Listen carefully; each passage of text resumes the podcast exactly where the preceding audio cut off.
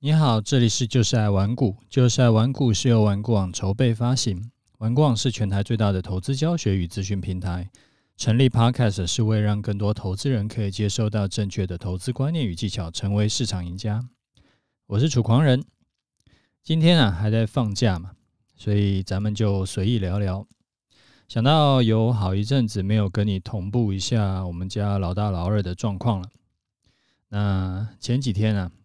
我们家哥哥在我送他去补习的路上，他跟我说啊，呃，辅导老师跟他们班说，要他们呃未来啊要去找自己喜欢的领域，然后呢就往那个方面去找工作，这样子会比较好。那哥哥跟我讲说呢，他觉得啊，老师说的是错的，不是应该要从高薪领域去找工作吗？然后在下班跟周末的时候，再去发展自己的这个兴趣才对吗？啊，真的能够兴趣跟工作结合的人，不是应该是这个凤毛麟角吗？啊，是不是因为啊，辅导老师因为一毕业他就直接进了学校服务，所以说他没有什么社会历练，才有这种天真的想法？那他就问我说：“到底是啊、呃、他的说法对呢，还是老师的说法对？”那我就跟他讲啊，我说这个要看你切入的角度是什么来决定。也许你们说的都对，但是也许都不全面。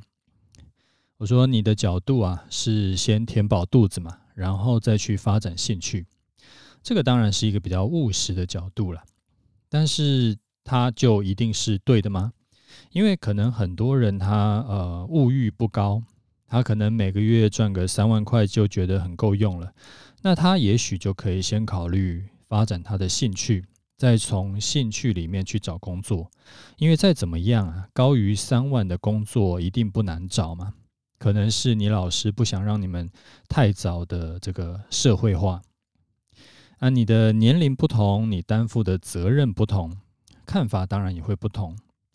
像年轻人没有结婚，没有生小孩，然后可能他的爸爸妈妈也不用他养，啊，就可以去追梦，可以饱一顿饿一顿，反正死不了就好。但是如果已经啊有了老婆小孩，有了家庭，当然就不能这么任性嘛。像家里如果这个一两年的这个储备金都还没有存够以前，就不要发神经去创业。因为你可以饿肚子，但是你总不能让你老婆小孩也饿肚子，所以很多事情其实是没有标准答案的。你觉得的标准答案，可能别人不这么觉得，反之亦然。你可以很直观的这样想，就应该这样做。但是在真的你这样做以前，不妨试试看反过来想，也许你的看法跟做法会完全不同，那也会更有同理心。啊，他就听完我讲话，他就是没有说什么啦。然后我想说，他应该会再去再去想一想。那我觉得啊，爸爸妈妈对于小孩的价值，其实并不是告诉他说什么是对的，什么是错的，因为很多东西其实就是不是这么的绝对，说有对或错。那我自己是希望可以教给小朋友。就是思考的方法，就是看事情跟想事情呢、其实都不会是这个二 D 平面的，一定都是三 D 立体的。然后从不同的切入角度去看，然后就会得到不一样的看法。那这个东西是需要练习的，因为我们从小看故事书啊，或者是看电视，时常都是只有两面，就是不是一百就是零。不是零就是一百，不是好人就是坏人，所以说养成了我们看事情也习惯性就是用系统一这种直觉二分法来看事情。好，好比说啊，你不是偏蓝就是偏绿，你不是穷人就是富人啊，台北人都是怎样怎样，南部人都是怎样怎样，大陆人都是怎样怎样。但是这种二分法其实是一个这个思想很懒惰的一个结果。因为大台北有几百万人，南部也有几百万人，那大陆更是有十几亿人，怎么可能这么多人都是一个样子呢？但是我却时常看到有很多，不只是小朋友，甚至很多大人都会这样子，就是硬把它归类。那我觉得小朋友啊，如果能够在出社会以前就能学会，不要用这种懒惰的二分法去看事情，对他未来做人做事，啊、呃，这个思考会有很大的帮助。啊，这个就会需要仰赖我们做爸妈的，就是每次要不厌其烦的去跟他说，然后示范给他看。啊，怎么示范嘞？好比说，当他提出一种看法的时候。你可以提出另一个角度的看法给他参考，然后当他觉得诶似乎也有道理的时候，你可以再提出第三个观点给他。那久而久之，他自然就会知道很多事情其实不是这么理所当然的。然后，当然，当爸妈的也要尽量避免在他们面前用这个二分法在讲事情。哦，对了，那个上次啊。就是有听众在问我说，最近都没有听到我在更新我们家哥哥考高中的这个情况了，不知道最近还好不好？那他的状况是这样子，他这两次模拟考的成绩有点卡住，就是有点上不去，没有没有什么进步。那他自己觉得有点无力感。那目前看起来呢，如果照模拟考的水平去考这个联考的话，大概会是在。第六、第七、第八志愿上上下下了，那就看这个，诶，当时的运气怎么样？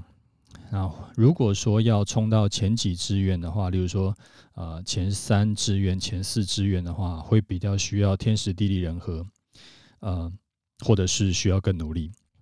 那我看他是有点担心，不过老实说了，其实我根本不 care，反正，诶，我们讲极端一点。就算考到前三志愿，也不一定能上好大学嘛。那考上台大呢，也不一定能找到好工作。而且话说回来，什么是好工作？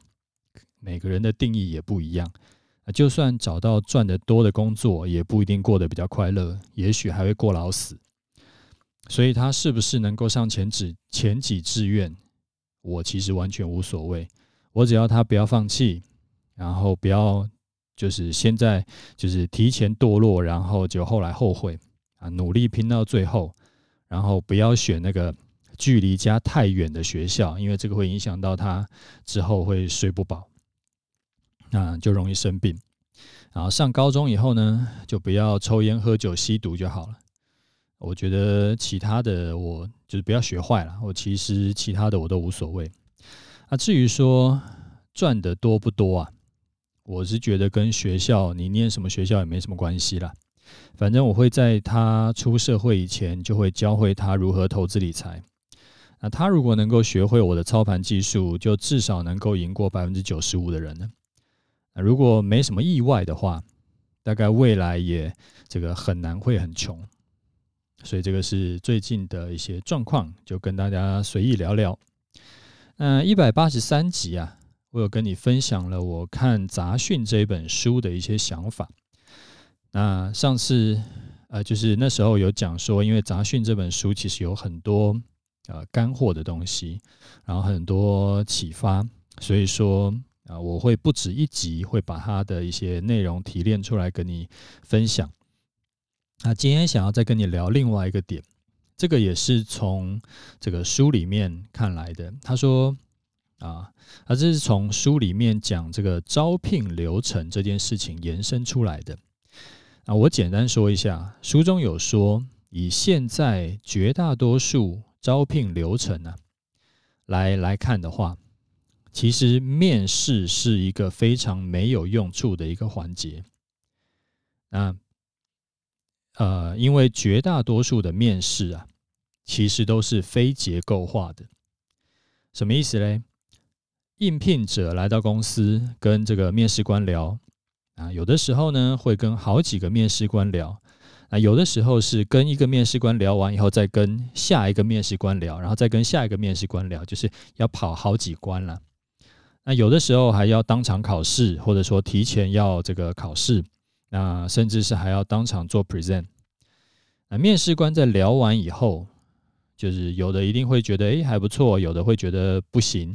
所以大家会打个分数，那打分数呢，其实很多都是凭直觉或者凭经验的。这种评断的准确率有多高？书中啊有去做一个研究。然后去不是不是书，我不知道是书中做的研究，还是他在外面找出来的研究，然后书中来引用。反正就是经过大量的研究数据统计之后呢，这种面试评分跟这个应聘人入职之后实际的工作表现评分之间的相关系数是零点二八。这是什么意思？就是说。假设有两个候选人，一个是这个 A，一个是 B。那如果 A 的面试的得分是比 B 高的，他实际工作的得分也比 B 高的这个可能性啊，是在百分之五十六到百分之六十一之间。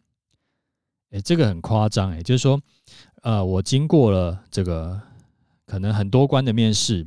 然后面试完以后，我觉得终于选了一个这个候选人 A，我觉得他这个人是不错的。那他们就真的是去找说，让这个候选人 A 然后到公司做事，然后另外分数比较低的叫做 B，他也到公司做事。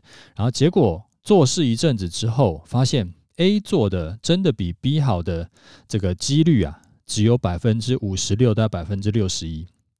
虽然说百分之五十六到百分之六十一是比完全我们用丢硬币或者闭着眼去乱选要好一点，但是好的很有限嘛，就是真的是好一点点而已。所以如果这个职位是对公司的影响很大，你不觉得很恐怖吗？就是经过多个关关卡的面试结果。然后找到觉得应该是比较靠谱的人的几率，竟然只比这个猴子射飞镖的这个呃几率要高一点点，这就觉得那那我到底花这么多时间精力，然后去做这么多的准备，面试准备，我到底在干什么？那我还不如多找点人进来，然后就是或者随意刷这个删掉人就好了。我觉得这个是一个很，就是那时候我我看到这个数据是有点、有点、有点，嗯，惊吓到这样子。那为什么会这样子呢？因为很多原因啦，因为有人的地方就有江湖嘛，而且这个，呃，在面试过程中被杂讯影响到的这个数据影响很大。哪怕是说你跟另外一个面试官啊，你同时对一个应聘者面试，你们看到的表现是一模一样的，但是你们两个人对应聘者看法不同的几率竟然高达百分之七十五，就是基本上就是你跟另外一个同时去面试他，然后那你们最后对这个这个人的看法，你会。就是百分之七十五的几率是你们会觉得这个人可能你觉得是好，他觉得是不好。那当然，这个第一印象会很重要。然后另外就是，即使是啊得到同样的回答，每个面试官因为之前人生经历过的事情不同，所以看法也会完全不同。所以书中啊就有借用那个 Google Google 公司的经验来修正面试。啊 Go Google 是经过数据研究之后，发现他们原本的面试方法也是完全浪费时间，所以他们重新设计了面试流程。啊，那个面试流程叫做结构化的判断。那它是分成三步，啊，分别分别对应一个原则。第一个是分解，啊，公司会先想好说，到底应聘者哪些指标对我们来说是重要的。那原则是指标不要多。那尽可能的减少，除非是真的是减少不了。那每个指标要看不不一样的东西，不要重复，不要就是诶，这两个指标其实看差不多东西，那就直接舍弃一个指标。好，第二个部分是打分，就是打分数啦。每个面试官呢，就是会负责负责一个指指标的分数啊。这个原则是分别独立性，你不要说这个面试官同时。就是打好几个指标的分数，不用，就是一个面试官负责自己这一摊，然后在出现最终结果以前，不能让其他的那个面试官知道你要打的分数，你也不能知道其他面试官要打的分数。那面试官的任务呢，就是不是说在决定说哦，这个人感觉你的直觉觉得喜不喜欢，觉得这个人靠不靠谱，而是你要根据那个指标上面给你的一些固定的条件去打分，然后要尽可能客观啊。例如说，你要考他的这个智商，然后或者是他的专业技能，你就直接考试，用笔试来来来决定。然后，或者是这个你要考他的啊、别的东西的话，你就是要，比如说一些软实力啊，你就要问他很多问题。那不仅要提问，你还要记录答案，然后最后再弄一个就是评分表，然后最后再照上面的条件来来评分。啊，最后一步呢就是整体判断。啊，这时候啊，这个面试者的几个指标的分数就放在桌子上啦。啊，要不要？让这个人进来，我们就最后用直觉来决定。啊，这个这一步呢，就是要你要整体判断，看了分数以后来做决定。那并没有说，呃，怎样的分数就是一定是可以进来，怎样分数就一定不行。就是这个东西最后的这一步啊，还是人来判断的。但你可以用直觉，但是你的直觉必须是你要看了这四个。那 Google 是用四个分数，你这几个分数出来以后，然后再来做决定。那你如果说真的是觉得这个人他的分数非常低，但是你就是要他，你还是可以，但是你不能说完全不看分数，就尽可能是分数端到你面前之前的这个方式，尽可能是要客观的，你要尊重这个分数。然后整套流这个流程跑完以后。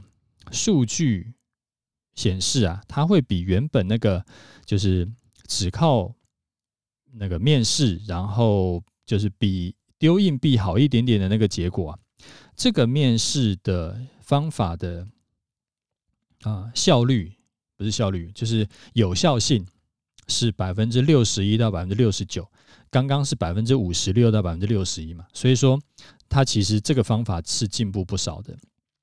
那这个也让我想到我自己还有一些操盘高手在操作的时候的事情，就像我们一百八十三集的时候有讲过，你的主观交易再强啊，你的盘感再强，你还是要有一部分的判断是需要结构化的，你不能完全靠感觉，因为感觉不可靠，它会被你周遭的事物，还有你可能刚刚才跟这个这个老婆吵架，或者说才被小孩顶嘴。然后会跟你的杏仁核有有有极大的关系，就像我的这个波段交易策略，在加码点跟出场点是百分之一百是靠固定的条件判断的，只有在选择进场点的时候，有一小部分是需要人为判断的，但是这个人为判断呢、啊，也是只有几种选择里面选一种，而不是天马行空你乱弄，所以就是尽可能的去结构化，然后把。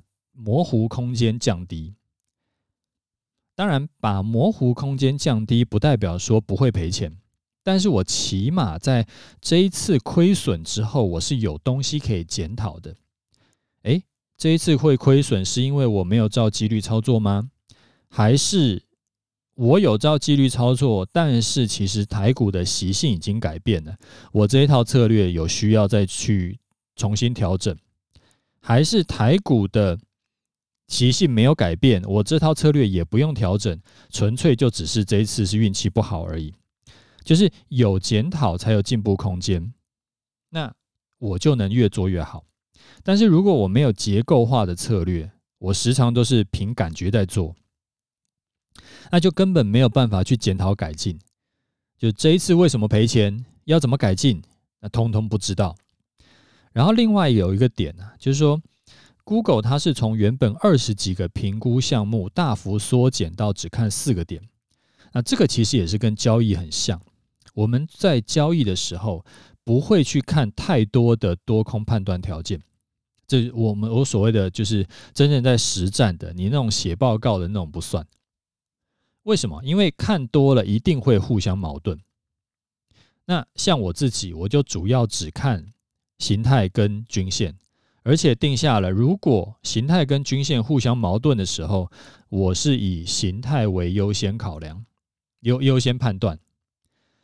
那更进一步，我会判断说，形态啊，我也只挑最常出现的几种情况出来看，像头部啊、底部啊、整理啊，那分别只会挑一两个。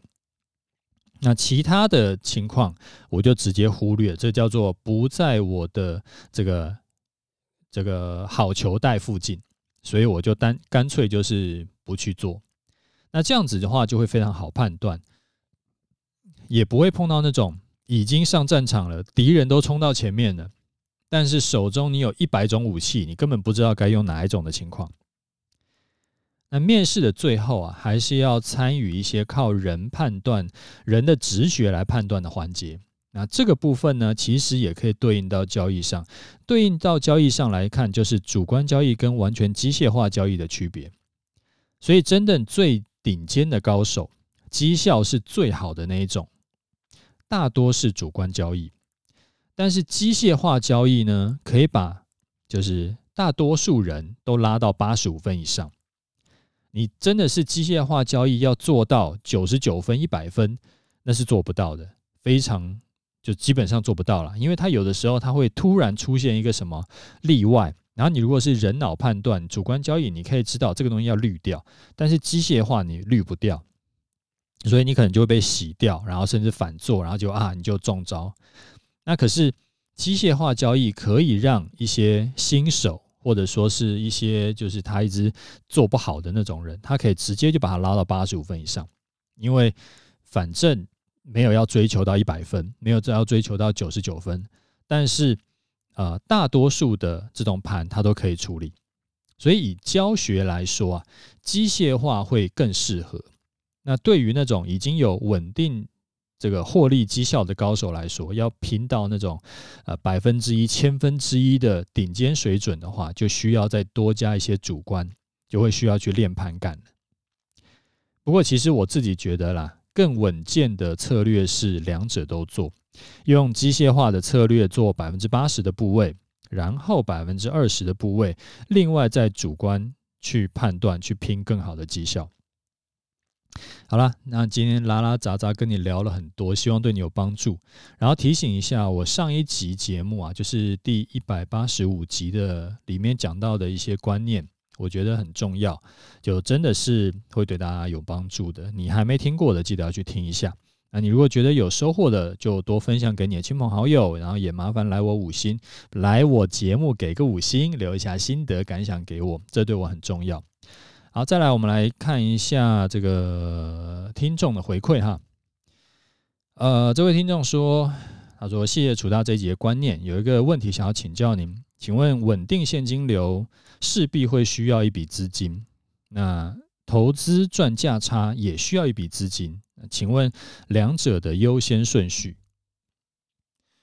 我自己会建议啊，你没有什么优先顺序。就是一开始就平均分配，例如说五十万好了，你就各分一半，然后去去去买，然后每年呢，你在工作赚钱来加码，然后配息或者是你房租收的钱，然后再投入加码，这样子才能够越滚越快。